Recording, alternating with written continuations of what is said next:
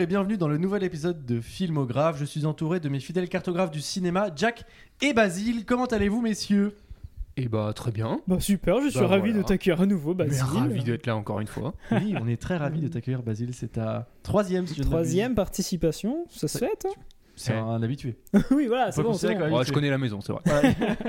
si vous aussi vous avez toujours rêvé de voir Pio Marmaille rouler les airs ou que vous vous demandez quel est le bruit de la mort, eh bien vous êtes au bon endroit. Ok, Le ok. bruit de la mort, on l'a. Ouais, ouais, on l'a. Pio Marmaille, les airs. Ouais, ouais, Pio Marmaille, j'ai, ouais, je Mourir. maîtrise. Envie de mouler Oui, envie de mourir. Euh, eh bien, vous l'aurez reconnu ou peut-être euh, deviné dans cet épisode, vous trouverez des réponses à ces questions parce qu'on évoquera Dali et Zone of Interest. Dali, le dernier film de Quentin Dupieux, et Zone of Interest, le dernier film de Jonathan Glazer. Si je peux te corriger, c'est Dali. C'est Dali avec combien de A 4. 6. Merde. Six. Ah Eh, chaud. parce qu'il y a 6 interprètes. Ah oui. Autant d'interprètes.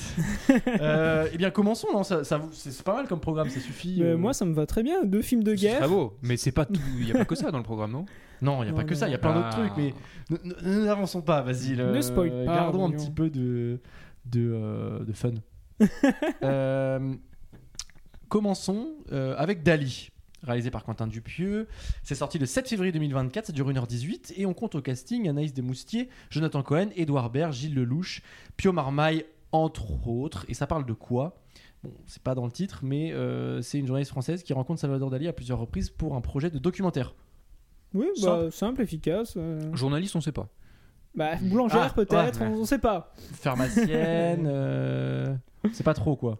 Non, mais euh, un plot simple, enfin, de toute façon, euh, oui, ça, ça tient sur ça, hein, le, le scénario après. non, mais je sais pas, j'ai l'impression qu'on n'a pas trop envie d'en parler en fait. Parce que c'est euh, Mais quoi il n'y a rien à dire dessus quoi. Genre, Oh, aussi, mais là. non, mais non, ça commence. Ah, mais je vais peut-être pas être les grilles de service aujourd'hui, dites-moi. Bah, non, mais je sais pas, mais euh, allez-y, hein, dites, dites-vous ce que vous avez trouvé bien, moi j'attends. Hein. Waouh Vas-y, tu sais quoi, euh, honneur. Bah moi, j'ai pas trouvé le film euh, terrible et en même temps pas décevant. Je trouve que c'est un, un Quentin Dupieux qui tient la route, euh, qui est sympa à regarder. C'est drôle sans être à mourir de rire non plus. Euh, certains acteurs sont très bons, d'autres sont Ah. catastrophiques. Ah, déjà, ah bah abordons le sujet. qui qui, qui n'est pas très bon? J'ai jamais vu Alors- Armand autant vouloir en découdre. C'est c'est fou quand même. C'est vrai que dans un film, on est où six interprètes, euh, 6 Moi j'en ai compté que 2, c'est bizarre, hein ah, peut-être, Ah, voilà. ou six personnes sont censées représenter Dali. Ouais. Euh, seulement deux arrivent à l'interpréter. Ouais, voilà. Donc il y a Jonathan Cohen et Edouard Baird qui sont très bons dans leur rôle. Et pourtant, je, je mets mon, normalement mon veto sur Jonathan Cohen, et même là, je l'ai trouvé euh, très bien Bah, pour le rôle. hein. ouais. Parce qu'il jouait, en fait. Et puis ça lui allait bien comme rôle. Il jouait et même euh, juste dans l'imitation, il, Ah ouais, est ouais, convaincant. ouais. Donc, non, mais euh, complètement. contrairement à Pio Marmaille Mais- et Gilles Lelouch, Qui sont. mais en Gilles Lelouch, c'est moi, je le trouve en c'est- difficulté, Mais hein. surtout, c'est honteux. Mais, mais je pense que, que de toute façon, euh, d'un montage, et... ça s'est vu parce que on les voit pas. Enfin, je veux dire, de toute façon, ils apparaissent. Pio Marmaille, il apparaît deux fois à l'écran pour des scènes de 20 secondes. Je suis désolé, mais j'ai même pas envie de le compter. Finalement, c'est anecdotique. Et justement, je trouve du coup le truc encore plus absurde, le fait que ce soit aussi anecdotique, autant euh, composé Bah, qu'avec. euh, mais, mais- mais c'est ça, et je trouve, et voilà, donc là, on, on souligne un des problèmes que je trouve du film, c'est que euh, il- le film Dupieux, après, euh, si, on, on prend par rapport à, à la, à la carrière de Dupieux, c'est un gars qui est, qui est hyper intéressant, qui a un style, que, et ses premiers films ont beaucoup intéressé, tu vois, comme, euh, comme plein de gens. C'est juste que je trouve qu'en fait, on arrive un peu au bout. Du, de la façon dont il fait des films, c'est-à-dire qu'en fait, je trouve que c'est un peu toujours la même chose. Tu Tu, peux vois. pas dire ça quand on sort de Yannick euh, il y, a- il y a si peu de temps. Enfin, c'est Voilà. juste, il a une, il a une filmographie en dents de scie. C'est, il y a du très bon, ensuite Mais- euh, du très mauvais, mais Oui, mais Yannick, justement, c'est un film intéressant parce que c'est un film qui, qui sort de ce que fait Dupieux. Il, il explore quelque chose de différent. Là, Dupieux, il revient à des trucs qu'il a l'habitude de faire, c'est-à-dire que il a des gimmicks visuels, euh, il en met un, un ou deux, euh, il a des, il fait jouer des acteurs, il utilise des choses, tu vois, des process, tu vois, euh, parce que le fait qu'il y ait six interprètes, c'est un peu l'argument de vente quand même du film. Et en fait, finalement, comme tu dis, il y en a que deux. C'est-à-dire qu'il assume pas vraiment. Il se dit merde, euh, il y a un problème. J'ai d'ailleurs noté que il y avait Chabat et Pierre Ninet qui étaient annoncés comme aussi euh, autre version de Dali, mais qu'ils ont quitté le projet car, je cite Dupieux, ils ont senti qu'ils n'avaient rien à apporter à Dali et que quelque chose ne fonctionnait pas, que ça coinçait. oui, et c'est pour ça que Jonathan Cohen est arrivé en plus après dans le projet. Je crois qu'il est arrivé tardivement. Alors que Il devait a- jouer euh, le rôle du producteur. euh. Oui, c'est ça. Ah ouais? Jonathan Cohen, ouais. Ouais, c'est ça, c'est ça. Ah. Donc, euh, c'est marrant qu'au final, ce soit lui qui prenne, entre guillemets, beaucoup la lumière sur ce film et sur le rôle de Dali, alors que c'est c'est plus un concours de circonstances qu'il a mis, Bah qu'il a mis là, oui, quoi. et puis c'est Edouard Baird, par contre, lui, il, est- il était fait pour le rôle, je suis désolé, mais quand, en- quand il y a lui et Jonathan Cohen, moi j'avais quand même l'impression de voir Dali et Jonathan Cohen qui interprétaient Dali. Hmm. Et euh, après, il y, a- il y a aussi beaucoup le, le physique qui joue. Oui, c'est vrai que Edouard Baird il ressemble peut-être un ressemble peu un plus peu, ouais. à Salvador Dali que Donc, les autres. C'était assez perturbant parce que même si euh, Joko, parce qu'on se connaît bien à force, était, était très bon, j'avais toujours ce, ce biais trop bizarre de me dire euh, là je vois le vrai Dali et du coup la version avec Joko c'est une sorte d'univers alternatif vu que de toute façon le, le film joue aussi sur une histoire bah, what the fuck avec plein de plans d'existence où on a un peu du mal à discerner ce qui est vrai ce qui est pas vrai. Donc euh, c'était très bizarre et du coup les moments où on voyait les autres Dali et notamment Pio Marmaille que vraiment je, ne comprends pas son... pourtant je l'aime beaucoup hein, mais je ne comprends pas son intervention sur le film. Eh, non, mais surtout, en plus, il est dans une séquence qui est intéressante parce qu'il est la séquence où il peigne. Et du coup, c'est une séquence qui est stylée, tu vois. Genre, il y a un truc un peu. euh, en termes d'imagerie, moi, j'ai bien aimé, tu vois, mais juste, en fait, il. En fait, tout, rien ne- rien n'a de sens, ça sert à rien. Alors, C'est un peu le but du film. hein. voilà, c'est pour le. C'est ce que j'attendais, ça. facile. Je, je suis Bah, d'accord. c'est euh, un film sur Dali. Voilà, donc, ce euh, qui est un truc, c'est le, c'est le surréalisme. Il n'y a pas vraiment d'explication sur tout ce qu'on voit, tout ce qu'on fait. Oui, mais il y, a- Mais- il y a- il y a des séquences qui, malgré tout, elles te, elles te racontent quelque chose dans, dans leur non-sens. Là, le fait d'avoir euh, Pio Marmaille qui, qui apparaît 20 secondes à l'écran, ça apporte rien et ça fait même. Je sais pas, je trouve que ça fait même pas mouche. euh, Bah oui, non, ça fait un peu cheap, moi, je trouve. Ouais, c'est ça. Dans l'absurde, c'est une bonne idée. Non, mais c'est pour ça, c'est un peu compliqué. Mais moi, perso, j'ai pas boudé mon moment. J'ai quand même. Mais est-ce que t'as ri Bah, en vrai, oui, mais parce que le film m'avait attrapé déjà. euh, Je suis désolé, mais la séquence du couloir. Ah, merci. Elle c'est incroyable! Non, mais ça c'est une bonne blague. Moi je trouve que ça c'est une bonne blague. Je trouve que par contre les pirouettes du prêtre, c'est pas. oh, Alors là il y a du spoil, euh, mais les pirouettes du prêtre c'est pas marrant. Si, moi je trouve ça drôle. Si, ça va. Je trouve que ça a été bien amené parce qu'en fait, ce film prend du recul. Quelle dinguerie ça doit être à écrire, c'est plutôt dur de faire de l'absurde, et moi je trouve que malgré tout, t'arrives à tenir une forme de récit. T'as l'impression que le récit n'avance pas, qu'il retourne toujours en arrière, mais pourtant, narrativement, il arrive à construire quelque chose Mais et il à construit avancer. quoi? Hein? Qu'est-ce qu'il construit? Moi je, je ne vois rien qui, n'est- qui est construit. Je veux dire le, le personnage de. Non mais, ce que je veux dire, non mais tu parles de narration. C'est quoi? C'est le personnage d'Anaïs Desmoustiers qui se construit et qui avance? Parce qu'à part elle, il y a, y a rien qui se construit parce que le personnage de Bah, le il film se- la suit elle, donc oui. Bah, à la limite. Mais sinon, euh, enfin, t'as- tu- on, on dit que du coup la narration passe par Anaïs Desmoustiers, sauf qu'en fait elle occupe une très faible partie du film et qu'en fait. Oh film, non, Non, non, non, t'abuses. Là, là- là, tu as. Ah, Vraiment, non, tout- mais toute on- on se l'intrigue vachement toute plus elle. sur elle. Euh, toutes les scènes chez le prêtre, elle est pas là. euh, Il y a plein de. Mais elles sont pas si longues les scènes chez le prêtre, c'est juste qu'on y Bah, revient souvent. Non, on y revient souvent, mais la scène n'est pas longue, effectivement. Mais les scènes ne sont Et- pas si longues. Et en fait, euh, le film, euh, c'est c'est une mise en abîme. euh, c'est c'est- il se raconte lui-même, le film. Et avec tellement d'aller- d'allers-retours et de pirouettes de savoir euh, qui est Dali. Puis ensuite, tu te rends compte que tu t'en fous de savoir qui est le vrai Dali dans tous ces Dali, parce que tous les Dali sont vrais et que toutes les réalités n'ont pas de sens à chercher en train d'essayer de savoir ah, est-ce qu'il y a un Dali métaphysique, est-ce qu'il y a un Mm. Dali du rêve, est-ce Mm. qu'il y a un Dali de ci. Non, c'est pas le but. Et petit à petit, tu te rends compte que c'est juste. Il y a mille manières de parler de Dali. Il y a mille manières de raconter une histoire. Il y a mille manières de faire une interview. Ben, on- et tu vois un peu toutes ces façons dans une sorte de, de récit qui te laisse quand même une fin, je trouve, assez Bon. satisfaisante. Tu... Bon, mais voilà, après, si t'as pas aimé, t'as pas aimé. Mais non, Mon mais- but n'est pas de te convaincre. Mais moi, Mais- personnellement, je trouve que. Tu peux pas dire que c'est le film du siècle. Je vais pas non plus dire qu'il était incroyablement réussi sur tous les points. Et effectivement, je retiens surtout le premier gag du couloir. Et il n'y a pas tant de gags que ça marquant. Et même l'univers de Dali, il est un peu timide. euh, Bah ouais, c'est c'est un peu quand même sous-exploité, je trouve. et il y a beaucoup d'idées visuelles qui auraient pu être mises, genre des, des montres fondues, enfin c'est con, mais juste même C'est si un peu simple ça, de faire un film sur Dali et de reprendre l'esthétique de ses tableaux et de la Bah, mettre Ouais, dans, il y a des- l'image. il y a pluie de enfin même. tu vois, c'est con. Bah, mais- elle est très drôle, cette scène, je Oui, suis désolé. Et justement, et tu te dis, bah tiens, j'en- aurais voulu un peu plus. Oui, ça je suis assez Voilà, d'accord. c'est- sans, sans entrer dans, dans un excès. Mais après, c'est le rythme de production de Dupieux qui permet aussi peut-être de, de toujours rester en Mais surface et au- déjà aller euh, au bout Oui, de mais, mais bon, euh, tu sais, c'est un rythme de production certes rapide, mais c'est un rythme de production où il y a beaucoup de pognon. Donc en fait, à un moment donné, euh, tu vois, euh, c'est c'est- c'est là où, et c'est la grande discussion qu'on a avec Basile en sortant du, du film, c'est que moi je trouve que c'est c'est un peu osé de financer des films avec des budgets comme ça, parce que c'est quand même des films qui coûtent 6-7 millions d'euros, donc c'est quand même des budgets importants pour ce compte tenu d'un film qui dure 1h18. Enfin, tu vois, genre, il y a, y a quand même des. Tu te poses un peu des questions et, euh, et d'être à ce point-là euh, un peu avare en tout. Tu vois ce que je veux dire? Genre, j'ai l'impression que du coup, on, on- pareil, on va pas trop dans le dans, l'univers d'Ali. Après, il reste dans, du coup dans son style à lui, Dupieux, mais pareil, il va pas, il va toujours pas plus loin. Là où Yannick, il y avait un peu plus de, je trouve, ça racontait beaucoup plus de choses sur la société, sur nous, sur notre rapport à, l'art. Et, et, en fait, euh, bah, c'est juste un film où le gars essaye de, comme il l'a dit, hein, de, de de décrire, de faire un non-film sur Dali pour un type qui n'aurait jamais voulu qu'on le mette dans une boîte. Ça, c'est une citation de, de Quentin Dupieux. Et euh, voilà, mais c'est un non-film. C'est- Tout est dans le. Et sauf que non-film, c'était aussi le titre de son premier court-métrage qui a été fait il y a 20 ans. Et au bout d'un moment, euh, bah, tu peux pas faire que des non-films, quoi. Parce que moment- non, mais c'est vrai, tu vois, genre, à un moment il faut faire autre chose. Parce que sinon, juste. En fait, c'est un gars qui on file plein de thunes, il fait euh, toujours la même chose, mais ça pose aucun problème. Et je sais pas, genre, moi, j'ai l'impression que son discours manque de, de, de, de prise de position. Enfin, il, il raconte rien, tu vois. Genre, j'aimerais juste qu'il me raconte plus de choses. Alors après, peut-être que juste c'est moi qui capte pas ce, que, ce, qui est censé, est me raconter, tu vois. Non, non, mais, Mais- On, on va pas non plus t'attaquer en mode Attends, tu n'as pas compris le sens Non, mais- sous-jacent. Mais il y en a plein. Il y en a, en y en a parce que c'est vrai que moi, j'avais pas capté. Il y a le moment où à la fin où il dit euh, Dali, finalement, est-ce que c'était pas le le vrai dernier grand artiste, c'était pas Dali? Là, tu tu, tu, je trouve que c'est à ce moment-là où tu dis ok d'accord le c'est vrai que c'est- c'est pertinent comme questionnement tu vois à ce moment-là tu dis ok il essaye de, de de dessiner une esquisse de ce que c'était euh, pour les gens qui l'ont pas connu la, la- la jeune génération tu sais que c'est quand même une figure qui est un peu obscure même pour moi genre Dali euh, à part les photos le le, le fourmilier là dans Paris Ah, tu vois y a je regrette qu'il soit pas dans le film, ça. Euh, la cassette de J'aurais adoré. Enfin, Non, mais- voilà, ah. Oh là là. Non, c'est vrai, c'est vrai.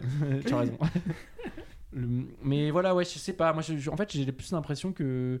Je, je- je m'en- en fait, il m'ennuie, tu vois. Genre, je trouve qu'il a, il a plus rien de trop à raconter. Et, et en fait, je vois un défilé de gens qui viennent cachetonner. Et, euh, et pff, ça me Alors, ça, fatigue j'ai un un peu. peu du mal à te contredire pour le coup. Mais non, mais c'est vrai, genre. Ouais, vraiment, ils euh, s'amusent, ils font des films. Je- moi, je vois pas le. t'as- J'ai l'impression que t'as trop un prisme financier derrière, euh, derrière ta haine du film, j'ai l'impression. Faut juste laisser les gens faire les films qu'ils veulent. Et puis, oui, voilà. non, mais t'as raison. Ouais, non, mais raison. C'est pas grave. Il a eu de l'argent à argument, bien jouer. On peut aller très loin et on peut tout justifier. euh, Calme-toi, Bazia. non mais mais c'est juste que je- en fait je trouve je suis surpris du en fait du à quel point ça, ça, ça- t'as l'impression que c'est des films qui sont faits avec rien et tout le monde dit euh, ah bah il fait euh, deux films par an euh, c'est des films qui coûtent rien mais c'est pas vrai c'est pas des films qui coûtent rien c'est des films qui, qui coûtent beaucoup d'argent et je serais très intéressé d'ailleurs bah, de regarder les financements comment ça se finance Mais je euh, pense que c'est justement, c'est ça coûte cher parce qu'il faut les produire vite et le, le fait d'accélérer euh, les Je suis choses. pas sûr. hein. Moi, je pense que, je pense que les, les, les- le- c'est les, cachets des comédiens qui, qui éno- augmentent énormément le, prix, le, le- le coût de fabrication du film. Euh, Mais, mais quand tu me parles de 6-7 millions de budget, tu me dis que c'est pour tous les films de Dupieux parce que tu peux pas me dire Bah, que tous ces films de Dupieux, non, il a mais fait aussi tous. gros. Fumer fait tousser et Dali, c'est des films qui sont entre 6 et 7 millions d'euros. Yannick, je crois que c'est moins d'un million d'euros. C'est 800 000 euros, je crois. Un Ouais, truc comme bon, ça, ou un après, million cinq euh, peut-être. J'ai envie de dire, Je sais plus. ça semble justifiable. euh, Oui, mais là, là pour le coup, Yannick, t'as un vrai truc de dire bon bah là, t'as une vraie économie. En fait, c'est ça que c'est plus ce terme-là qui me dérange, c'est qu'en fait, il- Du- Du- Dupieux, il est pas dans une économie de moyens, tu vois. Genre, il, il a des films qui coûtent de l'argent. Oui, mais, en même Non, temps, Non, mais pourquoi il ferait une économie de moyens en fait Voilà, mais On lui a donné de l'argent, il l'utilise. Juste Mais non, mais c'est le. avec beaucoup d'a- beaucoup d'argent aussi. c'est- Voilà, Bah, non mais je sais pas, c'est que quand tu penses, tu regardes ses premiers films, Rubber, euh, tu regardes les films qu'il faisait aux États-Unis, c'est des films qui étaient, qui étaient faits avec que des bouts de ficelle et euh, et il y avait, en fait, l'esthétique était un peu justifiée par ça, c'est-à-dire on faisait, on fait des films, on n'a pas de budget, voilà, on filme un, justement, un et- pneu qui tue des gens. Et il sait pas Euh, travailler avec du budget. Mais ouais, mais alors pourquoi il y a pas une, pourquoi je sens pas une évolution dans son, dans son style avec plus, il a plus d'argent, il a plus, tu vois, j'ai j'ai l'impression que, ou alors c'est moi qui, qui fais exprès de pas comprendre, tu vois, genre j'ai l'impression que ça crée un non-sens. Mais après, d'un autre côté, c'est un peu l'absurde de Quentin Dupieux, donc.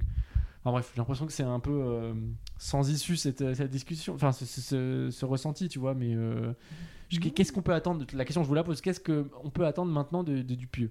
Ah, moi, pour ses prochains films. Moi, j'attends plus rien. Et c'est pas de façon négative en mode il m'a tellement déçu que j'attends plus rien. C'est juste que moi, ça fait un moment et la plupart de ces films, j'ai décroché. A vraiment Yannick qui, qui m'a fait une sorte de, de- de lumière en mode oh, il peut encore nous proposer des choses. Moi, ça fait un moment que Dupieux, de toute façon, euh, j'y croyais plus. Et Dali, je me suis laissé convaincre en me disant que est-ce qu'il est sur une pente, une pente euh, montante ou alors euh, ça va être comme d'hab, il fait un truc super et après il fait une disaster class. Mais euh, moi, je trouve que Dali, c'est pas mauvais non plus. C'est, c'est, c'est même, j'ai passé un, un bon moment. Honnêtement, je suis sorti de la séance, j'étais content. Il y avait plein de défauts à dire. J'aurais voulu qu'il aille plus loin, mais ce que j'attendais d'un film sur Dali, il me l'a quand même offert. Après, de toute façon, je n'attends rien de Dupieux parce que c'est pas quelqu'un qui te promet des montagnes et qui t'offre des montagnes. Donc, euh, qu'est-ce qu'il attend de lui? Bah, du Dupieux. Et le problème, c'est qu'on va voir combien de temps il tient avec euh, cette promesse-là, quoi. Bah, bah là, de toute façon, il est en phase, il fait de plus en plus d'entrées, donc il n'y a rien qui, qui justifierait qu'il puisse plus faire de film. Ouais, non, mais euh, après, faut voir, est-ce qu'il aura encore des choses à raconter, quoi. Oh, il va toujours nous trouver des trucs. Moi, j'en attends rien non plus, mais euh, j'aime bien aller voir ses films à chaque fois. Et je pense qu'à chaque fois, il peut avoir une petite idée. Yannick, qui avait eu un petit truc, euh, puis voilà. Faut juste puis, attendre. euh, Au moins, qu'il- c'est pas long. Non, mais c'est c'est bête. Mais ah ouais, mais la putain, le durée, ressenti, mon pote. euh, Ah ouais bah, moi, je, je trouvais ça. En fait, ce qu'il y a, c'est que je trouvais que ça me allait- Je me suis un peu ennuyé, quoi. Genre, euh, un peu. Enfin, bref. Ah non, mais. Dessus. euh. Il est un peu chafouin. Ah, Non. mais on change, on change. Mais non, alors si tu devais noter- donner une note sur 5, tu donnerais combien? Moi, je lui donnerais quand même le, le 3 sur 5. Ok. Celui de. Il a quand même plus que la moyenne, mais je vais pas non plus euh, faire des vagues. Vas-y Deux et demi. 2,5, ok. Et toi, Armand Non, moi j'avais mis 1,5 et, j'ai- et, et c'est pour ça qu'on disait ça tout à l'heure. J'ai, j'ai- ma critique Letterboxd, c'est envie de moulil. ah, ça marche. Non, non, mais. Non, mais il est ravi parce qu'elle buzz un peu. hein. Non, bon, j'ai, j'ai 16 likes. Bon, euh, allez, allez. Non, et puis je pense que j'aurais pas rigolé à l'écrit. Là, c'est de voir ta tête trop satisfaite de ta vanne qui m'a Ah. beaucoup fait. Je vais pas te mentir. Vous avez raté le, le- le pointage de doigt de Basile, vraiment genre. That's my man. Euh, oui, donc bon, vous dites que c'est pas mal, mais vous n'êtes pas non plus euh, complètement emballé. C'est-à-dire que Non, c'est. mais on a c'est- le droit, sais, de être ni ultra Oui. aigri, ni. euh, en, euh, Mi figue, mi raisin. Exactement. Et, et j'ai envie de dire, c'est de bonne guerre. Oh là là. Parce qu'on va parler de Zone of Interest. C'était pas une bonne guerre. hein. le prochain film de, enfin le nouveau film de Jonathan Glazer avec Christian Friedel et Sandra Hüller. C'est sorti le 31 janvier 2024, ça dure 1h45. Et ça raconte en fait l'histoire du commandant d'Auschwitz, Rudolf Haus et sa femme Hedwig, qui s'efforcent de construire une vie de rêve pour leur famille dans une maison avec jardin à côté du camp, lequel, vous l'aurez reconnu, le camp d'Auschwitz-Birkenau. Euh, Grand prix au dernier festival de Cannes.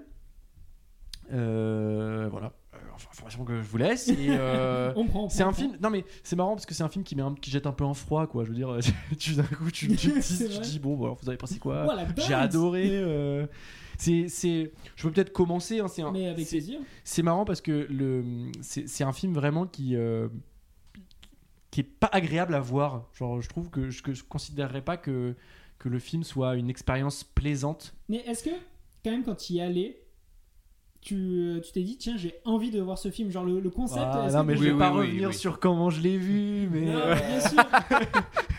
Mais- non, mais bien sûr. Mais Bon, quand- il était à Cannes, hein, il le dit. Non mais le, le- je l'ai pas revu d'ailleurs depuis. je- Ah. sur le... Parce que en fait le, le truc c'est que Ouais, tu me diras, c'est dur à revoir. non bah oui et puis et puis en fait alors pour revenir à ce que tu disais c'est que du coup à Cannes euh, il y avait une grosse hype sur le film. Genre le, le- en fait déjà euh, avant quand le film a été annoncé en sélection il y avait de la hype parce que ça faisait 10 ans que le gars n'avait pas fait de film. euh, il était très attendu et, et quand le film est sorti la presse enfin qui a été diffusée à Cannes il y avait énormément de bons papiers. C'était plein de gens disaient que c'était la Palme d'Or et tout donc T'avais un, un truc, euh, et on l'a vu le dernier jour, donc le jour de rattrapage, le dernier jour avant l'annonce du, du palmarès. Donc c'était un peu, euh, on allait voir la potentielle Palme d'Or. Il y avait ce truc un peu d'excitation, tout le monde avait envie de le voir. Et il faut dire que le pitch est intrigant. Genre, tu te dis, putain, c'est marrant. euh, Enfin, c'est pas marrant, mais je veux dire, c'est intéressant le, Que le des point de vue. Non, mais tu dis, c'est quand même fou. Genre, je me suis, je me suis jamais posé cette question. ouais, non, mais c'est bien. Genre, c'est c'est euh, un aspect de la guerre que tu devines pas forcément Ah, d'être à Carrément. côté. carrément. Ouais, ouais. Et après, du coup, la séance, pour le coup, est c'est une séance très particulière parce que c'est pas un film. Déjà, il y a aucune na- vraie narration. C'est un film. C'est un objet en fait de cinéma euh, hyper froid, hyper. euh, tu sais pas trop euh, ce que tu es en train de regarder, ce que tu et en fait tu te fais bombarder par plein d'informations euh, euh, sensorielles. C'est un film qui est hyper sensoriel sur le son, sur le Le travail du son l'image. euh. est, fou parce Non, que tout se passe avec les bruits de fond. non mais c'est ça. Et c'est dingue de raconter un film juste avec des, des- des- des fonds sonores. Ils ont eu un prix euh, au BAFTA, il me semble d'ailleurs. euh, Mais alors pour moi les- ils ont eu ils les ont gars eu- du son. Ah oui. Les deux gars, Team Jerry. Merci les gars. non, mais ils ont gagné aussi le meilleur film en langue euh, étrangère, je crois, au BAFTA. Oui, mais vraiment le son particulièrement, son, ils ont eu un truc. Parce que, en même temps, c'est fou. Enfin, je veux dire, a- pour ceux qui nous écoutent, il y a, il y a quand même en permanence le son, un son sourd de, de, de, four crématoire. En fait, il y a, il y a un son Bah, de, D'usine, euh, vraiment. D'usine, ouais, c'est euh, ça. ce que raconte le film parce Oui. que là t'as fait un peu Je t'en le- prie. le plot Je t'en à- prie, euh, halluciné. Jack.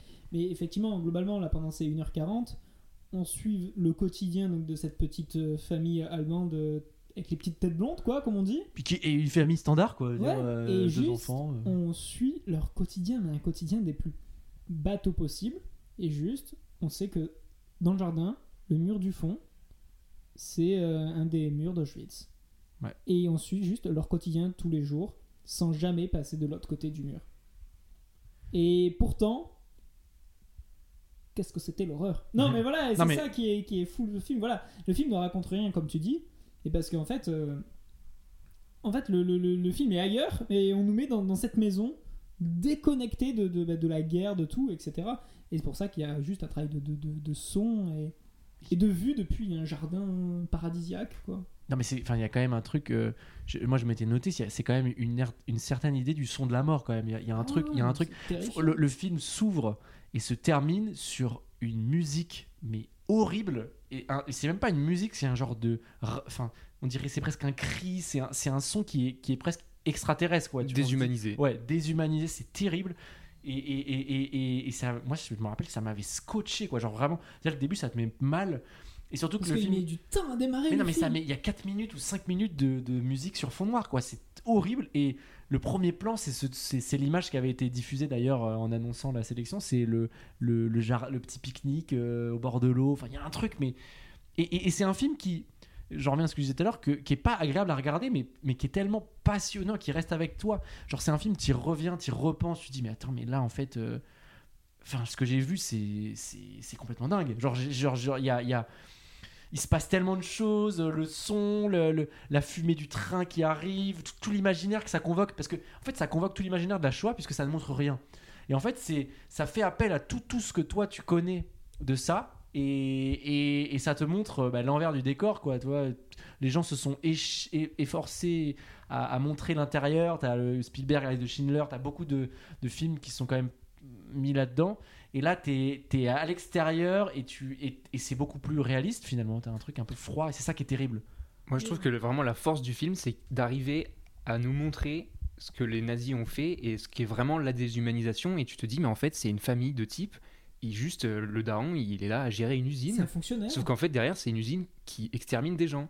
Et c'est le seul film où tu le comprends aussi bien. Oui. C'est c'est euh, vraiment. euh, moi, je- tu dis euh, que c'est un film qu'on peut pas aimer. Moi, je suis sorti de la séance, je suis allé le voir avec ma grand-mère. Et je suis sorti de la séance et je lui ai dit, Oh, j'ai adoré. Elle m'a dit, mais comment ça, t'as adoré? Tu, tu peux pas adorer un film comme ça. Et je lui ai dit, en fait, ouais, effectivement, je peux. elle t'a mis un taquet Ouais, elle m'a mis un taquet. Elle, elle m'a dit, c'est. Elle a mis le baffe aussi. Elle m'a dit je, je sais de quoi je parle, tais-toi. Mais vraiment, je me suis dit, effectivement, je peux, je peux pas adorer le film, mais c'est juste tellement brillant la façon dont Ouais, c'est mis en scène, etc. Le travail du son, de l'image, les acteurs sont excellents.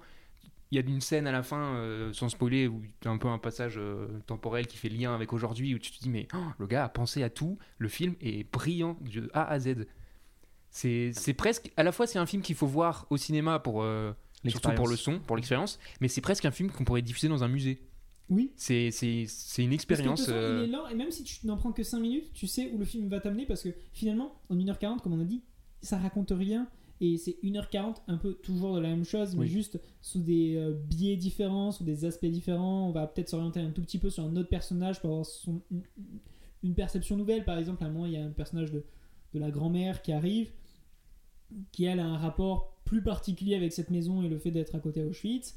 Du coup, bon, bah, ça raconte un peu une nouvelle histoire, mais au final, c'est toujours le même délire Ah mais oui. de la première minute à la dernière. Donc, comme tu dis, dans un musée, tu t'arrêtes 5 minutes devant, tu comprends ce que le film veut te raconter, tu as toutes les informations qu'il te faut, et ça marcherait. Après, bien évidemment, je pense quand même ça reste un objet de cinéma, avec le travail Bah, du son est mais- tellement mais- important. Mais c'est un film qui, qui est presque, moi je trouve, mais qui prend encore plus en, en qualité quand tu l'analyses. En fait, c'est un film quand tu le réfléchis, que tu, tu, tu reviens dessus. En fait, c'est un film où, tu, où mentalement je reviens dessus et, et je découvre des strates de, de, bah, de j'ai pas le mot de, à quel point c'est brillant en fait. Puisque tu tu grattes tu dis mais ouais putain t'as raison. Comme dit Basile il a pensé à ça euh, mais ça en fait ça fait référence à ça. En fait là euh, tu vois euh, j'avais je me rendais pas compte à quel point ça pouvait on pouvait le ressentir comme ça. Enfin c'est un niveau quand même de de proposition qui est qui est rarement atteint. Enfin t'en vois t'en vois pas souvent des films comme ça aussi avec un, un concept aussi fort et qui, qui euh, t'as l'impression qu'on t'amène à un endroit que t'as jamais encore vu au cinéma. Tu sais, genre t'es dans un endroit, t'es une zone blanche qui a jamais été explorée, tu vois. Et le gars arrive et se pose là et Et dis, pourtant, sur un Voilà. euh, qu'est-ce qu'on en a fait le tour de la Seconde Guerre mondiale? Ah mais clairement. Et pourtant, euh, là, on te met limite au plus proche possible, on te met vraiment littéralement collé au mur de tout ce qu'on te raconte depuis des années dans des films. Et hop là, comme tu dis, c'est la zone qu'on n'a jamais vue, et pourtant, on est, on est au plus près de l'horreur La zone d'intérêt. Voilà. C'est fou. Non mais t'as vu? Non mais et, On l'a pas bossé. c'est- hein. C'est très intéressant ce que tu disais, Basile. C'est vrai que on en avait déjà discuté euh, de, du côté un peu industrialisation de, de l'usine. Et il y avait un, un économiste, je sais plus si c'est un économiste ou quelqu'un qui avait euh, qui avait fait un article en fait sur expliquer comment euh, ça a illustré euh, les, que tu disais en fait les nazis comment ils réfléchissaient c'est-à-dire que c'était des gars euh, c'est des ingénieurs en fait les mecs Ah oui. en optimisation Ah oui, c'était de c'est et, et, et à quel point ça infusait toute- toute l'idéologie nazie elle est elle est infusée de cette idée de euh, on- on- d'ingénierie en fait de de- de- d'optimisation de, gestion euh, et Je me souviens de ma prof d'histoire au lycée qui nous disait que le, la Shoah, c'est un truc qui ne peut arriver qu'en Allemagne. C'est le seul peuple qui était capable de faire un truc pareil. ah ouais?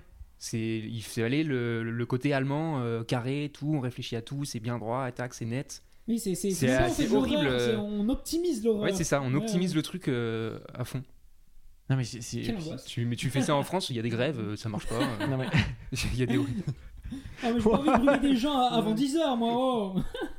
non, et puis c'est c'est c'est marrant parce que et ce qui est aussi passionnant dans le film je trouve c'est comment ils l'ont fait parce qu'il y a, il y, a, il y a plein de trucs euh, je disais pas mal d'anecdotes euh, pour préparer l'émission en fait ils disaient que i- i- ils ont tourné là-bas en fait donc ils, ils- ils voulaient euh, ils étaient autour d'Auschwitz Ils étaient autour d'Auschwitz, mais pas dans la maison. Pas Elle existe dans la plus, maison. hein. Ils En fait, ont ils ont- reconstruit un truc. euh, Parce que ils ont, euh, en fait, c'est le, le- le camp d'Auschwitz-Birkenau et au patrimoine mondial de l'UNESCO. Donc, de facto, tu peux, tu peux rien toucher en fait, tu peux pas changer et tout. Donc, ils ont, ils ont chopé en fait, euh, à, je crois, c'est à 200 mètres du camp. Il y avait une, une genre d'ancienne caserne qu'ils ont repimpé un peu, tu vois, en, en, maison. Et, euh, et aussi, il, évoque Glazer un truc intéressant, c'est qu'il dit que il y a eu des, des soucis psychologiques parce que il, il- il disait que tu vois, il y avait des acteurs allemands qui venaient incarner des personnages qui auraient pu être leurs grands-parents et donc ça crée un genre de Oui, parce qu'ils sont pas diabolisés tant que ça, comme dans un film où on dira ah, les, les méchants nazis, et de toute façon, euh, ils adoraient faire ça. Non, on, on les voit juste comme des travailleurs de l'époque, et juste qu'au lieu de ça. fabriquer du fer, le, bah... le mec est, est- c'est juste un cadre supérieur quoi. Je veux dire c'est un... La bonne femme, elle est quand même euh, assez détestable. hein. Ouais. Ah non, non, mais je dis, je Elle dis maltraite, pas dit euh, la bonne femme. Ah Ah bah c'est une bonne Sandra femme, hein, vraiment. Non mais le personnage. Ah oui oui. Sandra mais Mais je- le personnage, c'est une bonne le mari, femme. Même le mari, euh, au fond, à la fin, il est quand même euh, un gros con. Et le mec, il va à une soirée, il dit euh, J'imaginais comment j'allais les gazer. Enfin, tu sens que quand même dans leur tête, il y a un truc qui s'est détraqué. et puis, il y a beaucoup de plans sur les enfants qui, qui ne servent à rien. Mais pareil, quand ils reviennent, tu te dis là. Bah si, en fait, tu te rends compte que juste avec. Tu vis leur quotidien 10 secondes. Pendant 10 secondes, tu te mets à leur place, de, ils entendent ces phrases. Ouais. Et du coup, c'est ça qui va les forger euh, dans leur avenir et ils vont devenir Mais comme leurs parents, etc. Juste d'entendre ces bruits de fond qu'ils n'entendent eux-mêmes plus, ils font plus gaffe alors qu'ils Mais- entendent que des dingueries. il y a une scène moi qui m'a beaucoup marqué où justement en lien Le avec ça où ils répètent. non le il y a un des fils qui fait de l'équitation avec son père là il se balade dans des champs autour du camp et donc nous on entend évidemment tout le bruit du camp à l'arrière qui est là pendant tout le film et d'un coup le, le père nous dit ah on n'entend plus les oiseaux où est-ce qu'ils sont? Tu te dis mais comment le gars peut penser aux oiseaux alors que derrière il y a un Ouais, boucan mais pas ça. possible Le mec Ouais. chasse la perdrix, il est en mode. eux ils sont vraiment dans ils sont en tunnel vision ils sont dans leur truc euh. Mais le pire, c'est que. Et moi, ce qui est, ce qui est terrifiant, c'est qu'au bout d'un moment, tu t'y fais à ce bruit. Genre, euh, il Oui. y a- il y, a un moment donné où tu. tu le, le truc, euh, tu rentres dans leur, dans leur quotidien, tu rentres dans leur habitude et tu, tu, tu n'y fais plus gaffe. Ouais, après, Et en omettant les scènes un peu lourdingues, genre par exemple les plans de fleurs au, milieu du film, pendant 5 minutes, ça filme des fleurs, où ça te remet quand même un tout petit peu fort le, le- le fond de, d'Auschwitz pour dire Oui. Bon, euh, rappelle-toi, le concept du film c'est ça, au cas où t'avais pas capté, et t'as des gros plans Mm. de fleurs qui durent un peu longtemps. Parce que T'as- t'as pour aussi- moi, c'est un peu le défaut du film, Mm. histoire d'en parler un peu quand même. Ouais, mais vas-y, c'est que vas-y. je le trouve du coup un poil long. Parce que même si tout ce qu'il fait, il le réussit, il l'exécute, et que c'est important pour l'ambiance, de, que ce soit pas non plus euh, fait trop rapidement en mode Ah, vous avez compris le concept, allez en 20 minutes, c'est bouclé. Je trouve qu'il y a, il y a un tout petit peu de lourdeur et Hmm. quelques scènes un peu pour habiller, mais où je me suis dit, il n'y avait pas besoin de ça, ça. Déjà que la narration, il n'y en a pas vraiment, ça rend le truc d'autant plus confus. Conceptuel. Ouais, je sais pas. Mais Moi, je pense que la longueur rajoute au, au côté angoissant du film. Ouais, Et elle est- t'ai elle est bien- elle est bien dosée. un truc qui dure 40 minutes.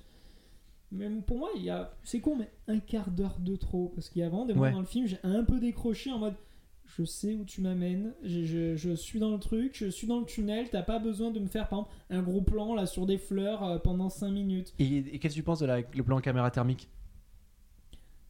Très bizarre.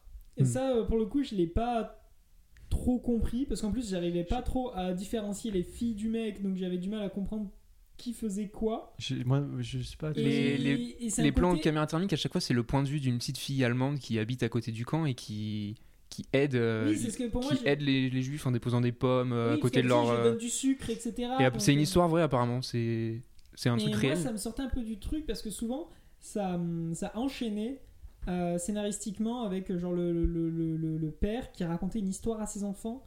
Et du coup, ça donnait une sorte de côté onirique. En mode, euh, j'avais l'impression que c'était le- un conte de fées qu'il racontait. En mode, il essaie de leur apprendre les bonnes valeurs, mais qu'il n'applique pas, vu que ce sont des, des nazis. Mais en même temps, tu as cette image de cette fille qui, du coup, peut-être applique les bonnes valeurs des contes qu'il raconte à ses enfants naïvement, mais sans les appliquer eux-mêmes. Enfin, je suis sûr qu'il y a un sens, mais je l'ai trouvé assez troublant et un peu sorti Oui. du chapeau. Puis parce que c'est un des seuls moments où tu as les, les, les voix off qui reprennent un peu, comme tu as le père qui raconte l'histoire en fond. Enfin, très bizarre. Moi, ça m'a un peu sorti. Ouais. Mais si je suis sûr que ça a du sens. Oui, oui, non, mais c'est, je sais pas, il y a- c'est plein de trucs qui, qui, qui, en fait, qui additionnés euh, ajoutent à l'inconfort.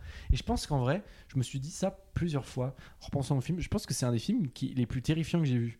Genre, il y a ce truc un peu, euh, en fait, t'es, dans la, vraiment dans la pure terreur. En fait, il y a un truc euh, parce que c'est une violence qui est là, qui est sourde, qui est banalisée. Il y a un truc. euh, en fait, je pense que c'est un, tu vois, un une des expériences quand même les plus fortes en termes de, de terreur. Et je, je- quand j'ai revu la bande-annonce passer dans les cinémas, je- ça m'a fait vraiment un truc. Genre vraiment, j'étais là, genre, putain, le, le- revoir les images, le, le- revoir ces trucs-là, tu sais, ça m'a vraiment, euh, ça m'a impressionné en fait, tu vois. Je Genre, trouve que la bande-annonce te prépare pas au film. Ah non non non. Tu sais pas à quoi t'attendre avec la bande-annonce. Pourtant, elle montre ce que le film raconte, mais elle te prépare pas à l'expérience en fait. Et tu parles de, de terreur. Je pense que les, les acteurs ont dû vivre un cauchemar sur ce tournage. Parce que d'habitude, j'aime- enfin, je m'en fiche un peu d'analyser la technique, de comment ils ont fait le film, etc. Je regarde le, le produit brut à la fin. Mais apparemment, là, Jonathan Glazer, il a. En gros, dans- quand tous les plans dans la maison, lui, il n'était pas dans la maison. Il n'y avait aucune équipe technique dans la maison. Ils avaient planqué un peu des caméras. Et les acteurs jouaient tout seuls. Et de temps en temps, même plusieurs scènes en même temps. Donc vraiment, il est plongé dans le truc. Ils ont dû sortir de là, mais avec des, des besoins. euh, aller voir des psys, les pauvres, ouais, ça, devait, c'est- ça devait être horrible. Mais- et, et- et- et ça rajoute à l'idée du film conceptuel. En fait, Ouais, c'est tout, à la fois le film, le tournage, tout est conceptuel et mais tout marche. C'est- Et c'est ça qui est dingue, c'est que le mec, ouais, le mec se positionne à un autre endroit. Quoi. Genre, il, y a- il invente hein, quelque part une nouvelle, peut-être une nouvelle forme de cinéma. Tu vois, il est, il est entre deux. Tu vois, genre, c'est ça qui est assez fou, je trouve, avec le type. Et il y avait, euh, il y avait autre chose que je voulais, dont je voulais parler, c'est que euh, moi, je sais pas si vous avez- ça vous fait cette impression-là, mais j'ai trouvé que l'image était un peu, un peu euh, presque pixelisée. Genre, j'ai la parfois, sensation. il- elle, que- passait, elle était, s'assombrissait un tout petit peu certaines secondes où il y avait des. Alors ça, j'ai l'impression que c'est le- peut-être les nuages qui passent, non, ou la lumière qui change d'un coup. trop bizarre. Il y a plein de moments dans le film. le- la lumière, t'avais l'impression qu'il y avait des, des sortes de, de- de petits assombrissements de une seconde. Ça m'a, ça m'a perturbé. Je savais pas si ça avait du sens, si c'était une erreur technique. Justement, le, le, le chef-op disait qu'en fait, ils avaient pour pour euh, essayer de mettre le spectateur dans la position du vraiment de, de voir euh, la vraie vie, ils, ils avaient utilisé des cadres centrés et qui voulaient que la caméra elle soit comme un œil. Donc en fait, ils ont eu des, ils utilisaient des angles, euh, des, des, des valeurs d'angle pour les objectifs qui qui sont pas forcément celles du cinéma, tu sais, parce que tu as des t'as des valeurs un peu euh, étalons où ton œil est habitué parce qu'on a vu plein de films comme ça.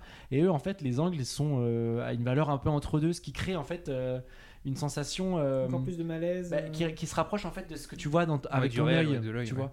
Et, et, euh, et même à l'étalonnage, ils disaient qu'ils ils essayaient de rendre l'image la plus plate possible pour ne pas l'esthétiser. Et enfin, tu vois, genre, t'as l'impression que tous tous les moindres éléments. Mais en vrai, ça c'est vrai dans tous les films, tu vois, genre quand même dans plein de films, là, le moindre élément il y a Oui, quand tout même est minimum réfléchi, Mais là, c'est Mais là, réfléchi et la- c'est brillant. T'as l'impression voilà que c'est un autre niveau, tu vois, genre de. Et puis c'est une réflexion jusqu'au dont on n'a pas l'habitude, c'est surtout ça qu'il faut se Ah, dire. Voilà, c'est c'est pour ça qu'elle est aussi marquante et que tous les films sont réfléchis. Mais là, ils ont dû essayer de partir de, de- de choses qui n'existaient pas. Enfin, je vais pas dire qu'ils ont inventé, mais ils ont essayé de partir à contre-courant pour nous gêner de toutes les façons possibles. Donc euh, même sur des choses aussi évidentes que comment gérer l'étalonnage euh, de plans de maison. Complètement. Quoi. Complètement. Une petite note, euh, messieurs, parce que. Jack, je te regarde, Jack en premier. Une petite note sur 5. Euh... Je sais Ouah. C'est dur de mettre une note sur ce genre de film. euh, Oh, il faut toujours noter. Non, mais c'est. c'est comme ta grand-mère, quoi. Mais- Tu peux pas dire que tu vas mettre un 5 sur 5 sur Auschwitz, tu vois. Elle a mis 5. J'en sais rien. Non, mais oui, au- moins 4, mais trop dur parce que. tu- C'est pas le genre de film, j'en ressors en mode. Waouh Hmm. J'en ressors en mode. Ok, ouais. euh, En plus, comme vous dites, avec la musique angoissante là, du générique, nous, la salle, elle a mis une éternité à se rallumer, donc vraiment, j'ai eu l'impression d'avoir eu toute la musique. Ah non, mais c'est- c'était horrible. c'est horrible. hein. Donc j'étais en Puis mode. ça dure euh, pendant, pendant le générique en Vous plus. avez de la chance parce que moi, ils ont rallumé la lumière direct et Ah c'était un peu ouais. chiant. Du coup, il y a des gens qui se levaient et tout, alors que c'est le genre de truc, t'as envie de rester jusqu'à la dernière seconde du générique et d'être ah, plongé dedans. J'ai eu tout du long et j'étais en mode. Je, je- Ah oui, non, mais c'est bon, ça. Laissez-moi. Donc toi, tu mettrais un 4, euh, Basile euh, Moi, 4,5 et pour l'instant, c'est le meilleur film le... Ouais, de cette année. Je suis assez d'accord avec ça aussi. Pour moi, c'est le. Je pense que ça sera un des films marquants, si ce n'est c'est peut-être déjà le film de l'année, je pense, parce que c'est trop. euh, C'est trop une météorite en fait. C'est trop une comète le truc. euh, Ouais. c'est c'est ça, ça incendie tout sur son. Sans mauvais jeu de mots. Ça, ça Wow. crame tout sur son passage quoi. Il y a des jeux de mots qu'on préfère éviter. hein. Non mais, non, mais, non mais vraiment, tu vois un film comme ça, tu te dis genre je peux pas. euh, comme ils disent les Anglais, euh, can't, can't unseen quoi. Tu vois, genre. Oh là Non, mais c'est Wow, j'ai une tenté, j'ai œuvre tenté. filmique, quoi. et- Absolument. Mais et, et c'est une œuvre qui parle de la guerre d'ailleurs, parce que c'est notre prochain sujet. Oh, je, je relance là, j'y vais, j'y vais parce qu'on est sur notre bande lancée. Euh, J'ai demandé à, à mes fidèles cartographes du cinéma, euh, Basile et, et, euh, et Jack, de, de préparer un petit peu une petite liste des films de guerre, parce que comme tu l'as dit Jack très justement, c'est un, c'est un, un- une thème, un thématique, Oula. un, une thème, un thématique, ok. C'est une thématique qui a été vachement euh, abordée finalement, le- la Seconde Guerre mondiale, la Première Guerre mondiale, c'est c'est ça.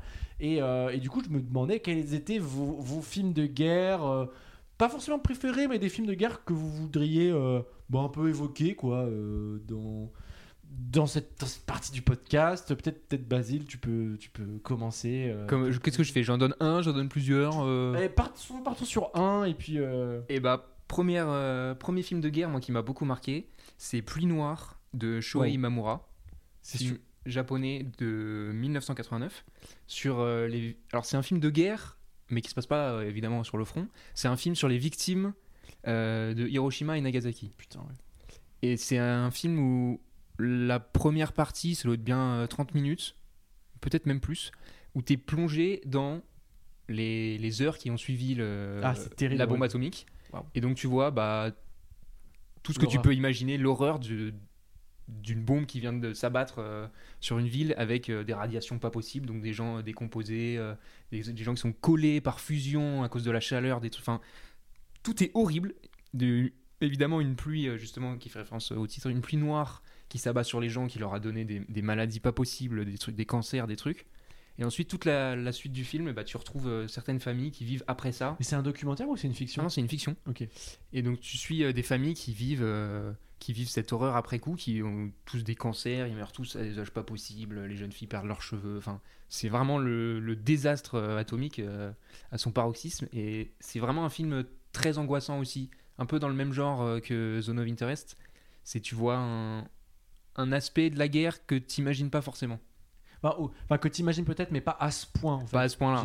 Parce que tu peux imaginer- imagé, euh, Tu peux imaginer, en plus c'est très bien imagé, oui, effectivement, mais tu, tu peux imaginer les, les victimes, effectivement, euh, les, des jours après la bombe, tu sais, trucs. Mais là, c'est des gens, ils sont 40 ans après, Ouais. ils- leur vie est toujours foutue et elle- elle- ça va jamais s'améliorer, quoi. Les, gars sont. Sont ravagés. Les mecs sont ravagés, ouais. Ah c'est- oui, mais terrible. c'est- éternel. hein. Waouh. Waouh, le. T'as Et c'est très bien mis en scène euh, par un, un très grand réalisateur qui a eu deux palmes d'or. Donc, Ah. euh, Ah, ah, mais c'est ah oui, mais Sho Ouais. Imamura, mais bien sûr. C'est- lui qui a eu euh, la balade de. la balade de Nariyama et Langui, ouais. Voilà. Et, et c'est en noir et blanc pour un film de 89. Pour vraiment. Au début, la première fois que je l'ai vu, je pensais d'ailleurs que c'était un film des années 60. Je me suis dit, ah, c'est dingue de faire un film sur ce truc proche. aussi proche. Alors, Mm. bon, en fait, c'est 89, mais ça reste quand même. euh, Il y a Bah, toute une esthétique où t'as l'impression d'être à l'époque, quoi. Putain, stylé. Donc euh, très. Putain, ça- c'est vendeur en vrai. Tu- mais ah, je sais même pas. Ouais, où c'est il est dispo, catchy, c'est catchy. Enfin, Ah, je affreusement catchy, mais c'est Ouais. catchy. quoi. Je sais pas du tout où c'est disponible. Mais je vais, je vais regarder, je vais regarder ça. Jack, je te laisse euh, parler peut-être d'un film que. Mais, J'ai trouvé la question difficile donc euh, de film de guerre préféré parce que je me suis rendu compte de que c'est quoi un film de guerre? Est-ce que c'est un film qui traite de la guerre ou c'est un film autour de la guerre? Parce que finalement, Zone of Interest, est-ce que c'est un film de guerre Oui et non, parce qu'on ne voit jamais la guerre, vrai. mais on vit Tu as euh, raison. à l'époque de la guerre. Enfin, Bon, on va dire que c'est un film de guerre parce que sinon on a Mais plus, non, mais plus bien aucune sûr. crédibilité. hein. non, non, et, et puis tous les films dont je vais parler, il y en a très peu où tu vois vraiment la guerre. Et Mm. c'est que je me rends compte, c'est un film de guerre, c'est un film qui va traiter de cette époque, qui va être de cette thématique, qui peut préparer la guerre. enfin. Et du coup, je me suis rendu compte que. hum, En fait, il y a plein de films de guerre que j'aime bien, mais c'est pas des films sur la guerre, c'est des films de la guerre finalement. Mm. Pas, mais Si, mais la guerre, c'est juste pas que le conflit. C'est le tout ce qu'il y a autour. Lucioles, c'est un Bah, film de guerre. tout à fait. un- Et c'est Zone of Interest. Wow.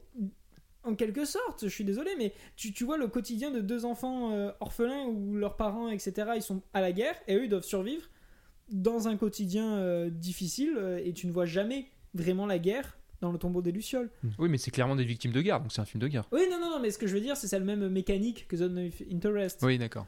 Et donc euh, c'est pour ça, et donc je dirais, ouais, le tombeau des Lucioles, euh, que j'ai pas revu et que je suis pas sûr d'avoir envie de, de revoir parce que c'est le genre de film. Je pense que l'émotion, tu peux pas la revivre deux fois pareil. Mm. Et j'aurais peur, euh, j'aurais Tu- peur de, de comparer. Donc, euh, donc euh, ouais, je me suis dit, le tombeau des Lucioles, c'était vraiment. Je vais pas faire le, le con à expliquer ce que c'est ou à faire une grosse description. Si vous l'avez pas vu, allez le voir. Si vous l'avez déjà vu, vous savez de quoi C'est pas un Je crois que celui-là, c'est pas un film de Miyazaki, c'est ça? Waouh, la colle, je sais. La Non, mais colle. alors attends. euh, bah, bon. Peut-être, peut-être. euh, en tout cas, c'est un des films des studios Ghibli euh, ou Ghibli, je sais pas quel genre de puriste vous êtes. Gibril, ouais. Ah, Djibril, ouais. Très bon ça. Ah, ok, il a Oui, c'est. Isao Takahata. C'est Oui, pas. voilà, euh, c'est des c'est pas- studios euh, Ghibli. Donc voilà, je me. Moi, j'ai mis en top 1 le tombeau de Lucioles, je sais pas si. Top Wow. 1 guerre, et vous top 1 guerre. Et toi, Armand? Bah, moi, alors, je vais commencer avec un film qui est pas non plus très connu. Ça s'appelle La 317e section. C'est un film de Pierre Schoendorfer. Euh, c'est sorti dans les années 60. Et en fait, c'est un film de guerre français sur la guerre d'Indochine. Et euh, ça sort en 65. Donc, euh, imaginez que. Parce que c'est vrai que. Enfin, en tout cas, moi, personnellement, je sais pas si c'est votre cas aussi. La guerre d'Indochine et la guerre du Vietnam, c'est des conflits que. Où l'imagerie est un peu commune, c'est-à-dire que j'imagine un peu la même chose, c'est-à-dire Ouais, c'est c'est raciste, ça. non mais non mais dans le sens j'imagine que c'est de la c'est de la jungle euh, Ouais, tropicale C'est euh, pas tu notre vois, génération tu vois le et on n'est pas tant, je trouve, éduqué sur ça. c'est vrai Rambo, tu vois. euh, non, mais c'est horrible, dit comme ça, mais. Ah, Rambo c'est c'est- bien ok Non, non, mais c'est pas des, des guerres sur lesquelles on a trop d'éducation en France. non mais je, je trouve. oui euh, tu parles de l'Indochine? Oui. le groupe? Euh, oui, trois nuits par semaine, enfin, je sais pas.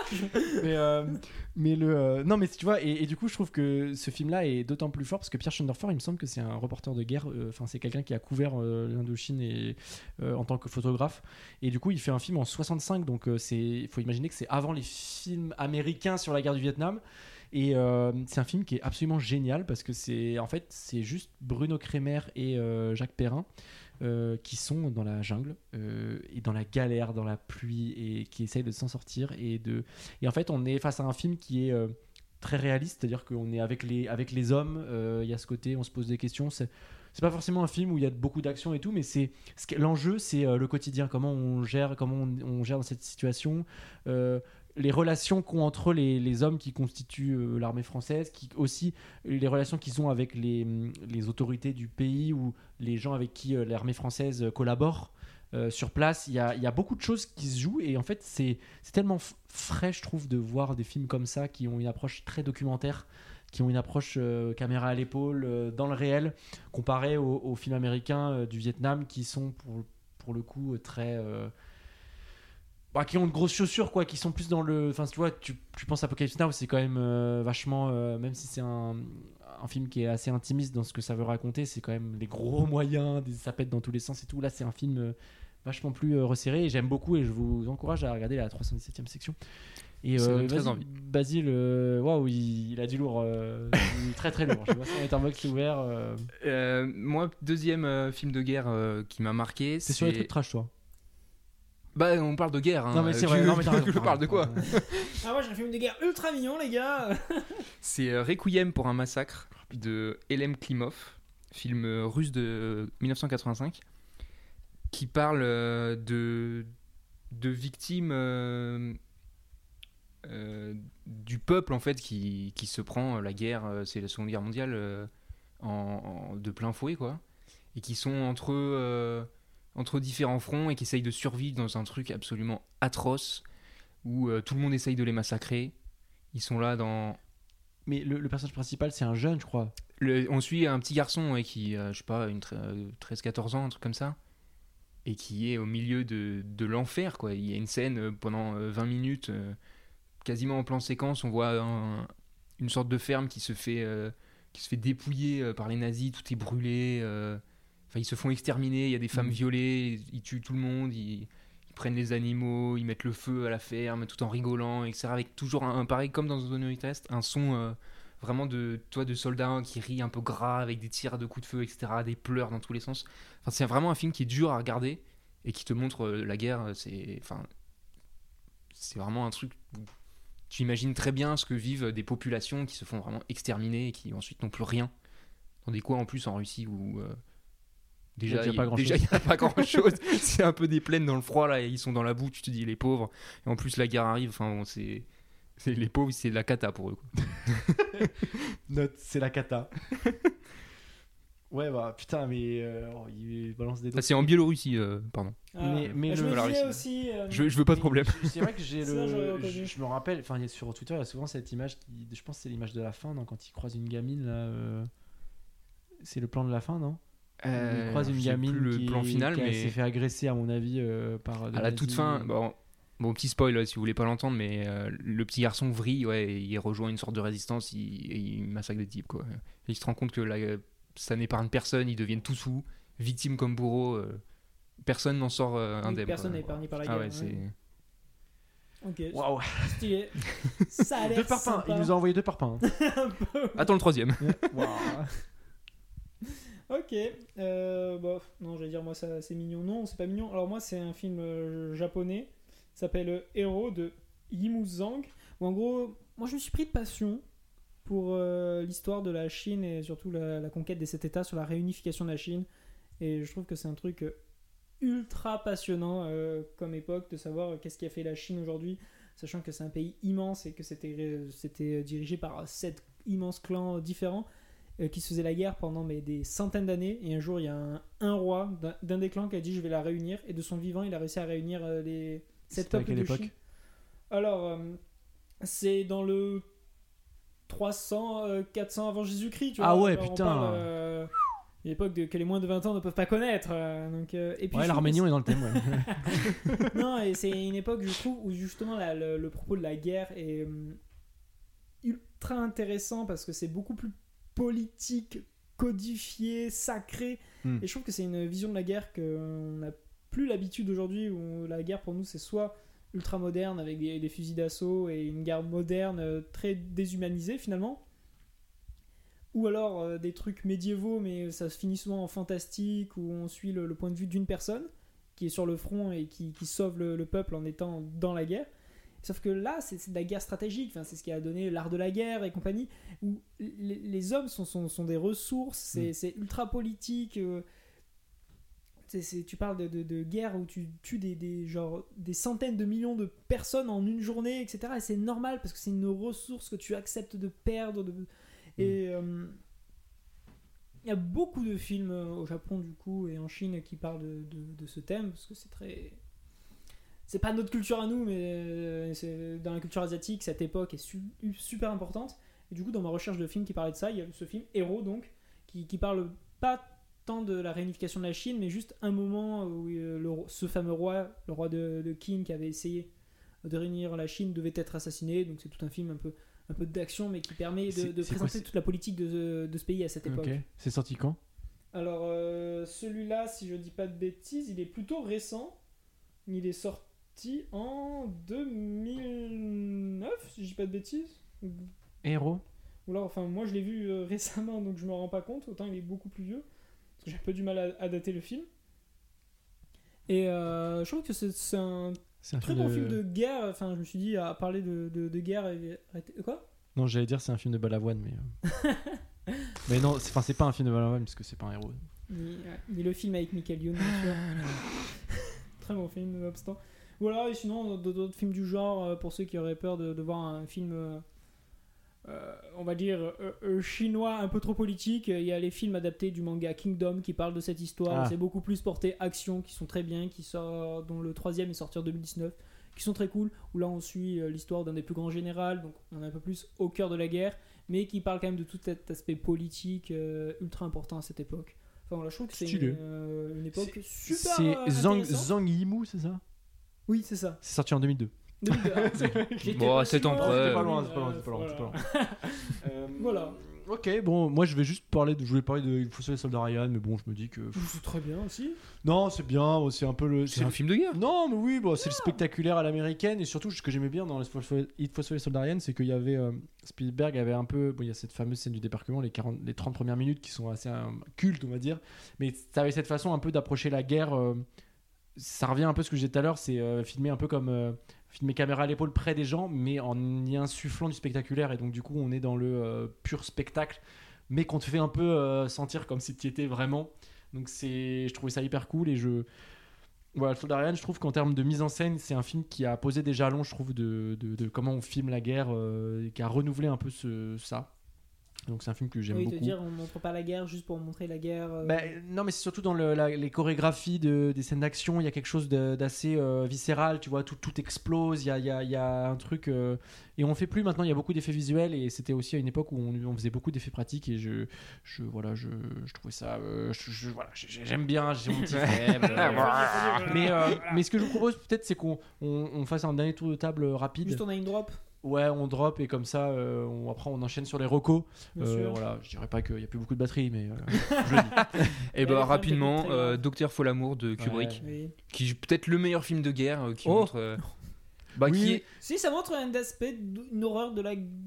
déjà Ouais, tourner ouais, la guerre vrai, en, comédie et Ouais. tourner la guerre euh, nucléaire, le risque nucléaire, etc. le- Moi, je trouve que c'est vraiment un film euh, qui est passionnant, à la fois qui t'apprend des trucs, qui est drôle. Peter Sellers, il est absolument incroyable, c'est un des meilleurs acteurs au monde. C'est vrai. Et j'ai- je sais pas, j'ai- j'aime beaucoup ce film euh, et qui montre vraiment ce que la guerre, euh, une guerre qui nous concerne peut-être que nous aujourd'hui, Mm. enfin celle qui nous Ouais, ouais. menace le plus en tout cas, euh, était déjà à l'époque. euh, vraiment, voilà. C'est validé. Non, c'est ouais, c'est C'est bien, validé. c'est- Moi, j'en j'en dirais deux, des films récents qui... où je me suis dit, ah, tiens, c'est des films de guerre, genre The Imitation Game. C'est un Ouais. film de guerre que je trouve très Biopic cool, premier sur. degré. euh, quoi, je tu sais plus vois. comment il s'appelle le gars. Turing? Alan Turing, absolument. Allez voir aussi La machine de Turing euh, au théâtre du Grand Palais à Paris, c'est incroyable. Hmm. Et euh, 1917 aussi, moi, c'est un des derniers films de guerre récents qui m'a vraiment mis une claque, c'est 1917. Mhm. Pas par rapport aux propos, c'est plus par rapport à la technique.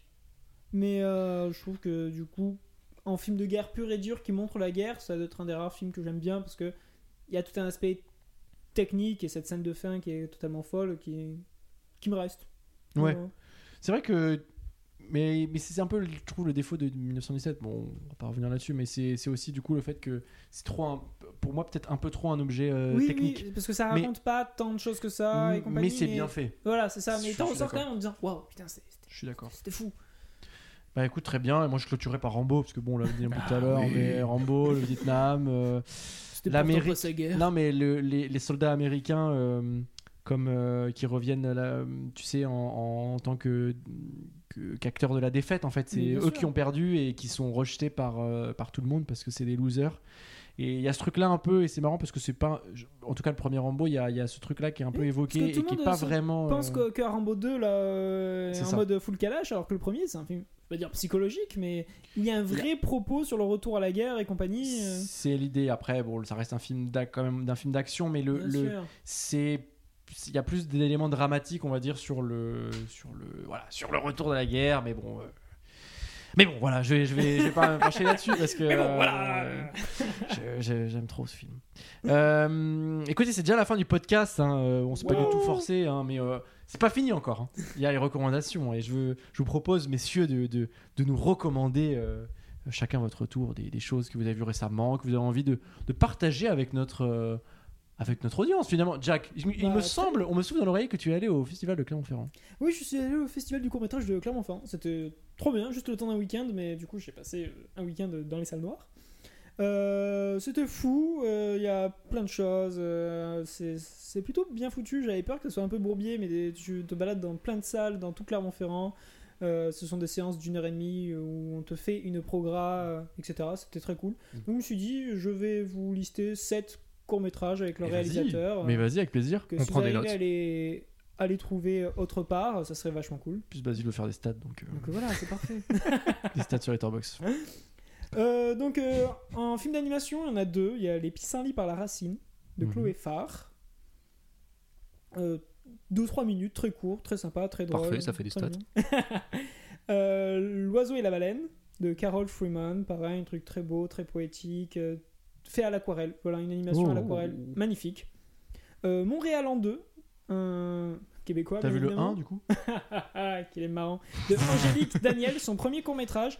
C'est une sorte de fiction audio euh, imagée. Enfin, c'est- c'est. pas incroyable, mais c'est hyper imaginatif. Pour un premier court métrage, je trouve que c'était une superbe idée. Euh, une sœur de Delphine Girard, c'est. c'est belge, ça a été adapté, ou ça va être adapté en film, mais c'est déjà un court métrage de 20 minutes euh, sur une histoire d'appel téléphonique, un truc un peu thriller policier. Bien. Super intelligent et je suis curieux de voir ce que ça donnera le film ou ce qu'a donné le film si j'arrive à le voir. Et, mais on est d'accord que c'est pas que des films d'animation. Hein. Non, non, non, Ouais, ça. euh, un film d'animation, c'était que les deux premiers. Hmm. Euh, son Altesse Protocole de Aurélie euh, Reynorm, j'espère que j'écorche pas son nom. Un, un délire un, un peu bizarre avec des, des princesses d'un parc d'attractions qui part en couille, enfin très marrant. Ensuite, celui-là, je suis désolé, je vais pas le dire dans sa langue originale parce que c'est un scandinave, mais c'est Les Oubliés de Selma Suniva. Je pense que c'est mon coup de cœur du festival. C'est vraiment incroyable. C'est un plan séquence euh, sur euh, un hôpital psychiatrique. Enfin, incroyable. Genre, euh, je, je pense que c'est celui que j'essaierai même de, de retrouver ou de, de- de suivre le travail de, de cette personne parce que c'était vraiment fou. Et Am Jinabi de Sangmin, Sangmin Lee, je suis désolé si j'écorche vos noms. Euh, un film coréen, un thriller, euh, comme ils savent bien faire, qui était plutôt bien foutu, 20 minutes bien intense, euh, grave cool. Voilà. stylé. C'est que des sorties de 2023 ou il y a des. Non, non, il y a des choses euh, un peu plus vieilles. Il y a- Enfin, 2024. ça- euh, je pense que c'est rarement en dessous de 2021. mais Ok. Ça reste des Mais je- choses oui, de ces dernières je, années. je pensais vrai que je pensais, euh, je m'attendais à entendre des, des courts métrages qu'on qu'on qu'on a pu euh, voir au César, en- dans les nominations, mais en fait, je pense que Clermont est tellement important comme festival que les, ce que tu vois à Clermont, c'est ce qui sera l'année prochaine, je pense, Je au pense, César. la ou, programmation euh, est ou, euh, tellement riche, il y a Ah oui. tellement de tout, les, les trucs internationaux, c'est 10 programmations de 2 heures euh, non-stop. pour la compétition? Juste pour les internationaux. Ouais, donc ouais, il y a du, y a du, il y a du, il y a du Non, matos. il y, y a beaucoup de choses et tout ça, il y a un peu tout. Il y a de l'international, il y a du français, euh, ce qu'ils avaient mis dans une catégorie insoumise, réalisé par des femmes, etc. Ah Des ouais, c'est cool. Non, non, c'était vraiment le festival. Tu peux trouver ton bonheur parce que tu auras rarement des séances par thème et tu auras un peu des, des séances juste. euh, on va dire par, par mouvance, genre des films très expérimentaux. Il y a des séances où si tu veux voir de l'expérimental pendant une heure et demie, t'es servi, etc. Enfin, non, c'était vachement cool et pas cher. T'en as 40 balles pour euh, 10 séances Ah ouais, c'est même bien. 15 je crois enfin c'est c'est- c'est- vraiment ça, ça vaut le coup Euh, faut y aller le matin par contre parce que la queue c'est mal géré Ça dénonce. Ouais, on n'aime pas les grosses culs. voilà mes petits Euh. vocaux. Basile, je crois qu'il y a eu une recommandation. Petite reco, ouais, j'ai vu euh, récemment euh, un chef-d'œuvre. Oh oh J'ai la petite dédicace à Théo qui m'a emmené voir ça, un pote. Je suis allé voir euh, Mulholland Drive de David Lynch, donc sorti en 2001. Euh, pff, tout ce que David Lynch peut faire, mais en, en, en- en mieux. C'est absolument incroyable. C'est, ouais. je pense, son meilleur film. Ah ouais. C'est la C'est mieux quintessence que de. Elephant Man Ah, Ah. non mais là tu touches mon petit Ah. cœur, donc forcément il est Man au-dessus, mais c'est la quintessence de tout ce que Lynch peut faire.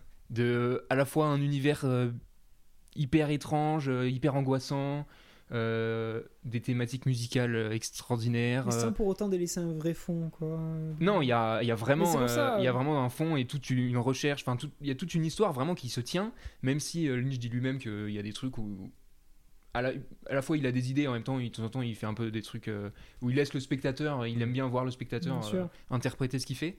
Mais euh, c'est le genre de film où tu pendant toute la séance, t'es bluffé par tout ce que tu vois, euh, par l'ambiance et tout, t'es pris dans le truc, et tu sors et t'as envie d'aller le revoir parce qu'il y a, il y a tellement de trucs, c'est tellement riche comme film que il y a à chaque euh, visionnage, à mon avis, il y a de nouvelles choses à découvrir.